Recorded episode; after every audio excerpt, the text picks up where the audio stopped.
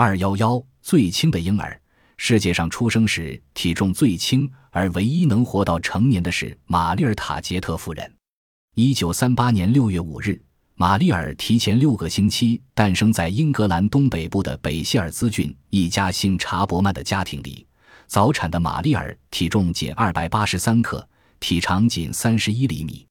精心护理她的雪莉医生在小玛丽尔出生后的三十个小时内，每隔一小时就用流汗填充器给她灌饮白兰地、葡萄酒和饮用水。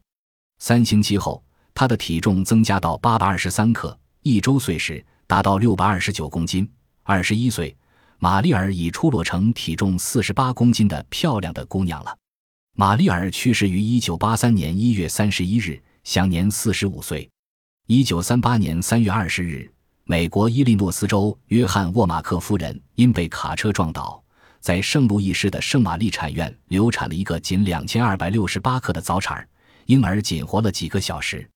一九五二年二月二十三日，美国印第安纳州波利斯市的一家医院接生了一对双胞胎，其中成活的一个体重仅一百七十克。尽管医生采取了一切方法，企图保住这个超轻量级的婴儿，可是十二小时后，他们的努力终于落空了。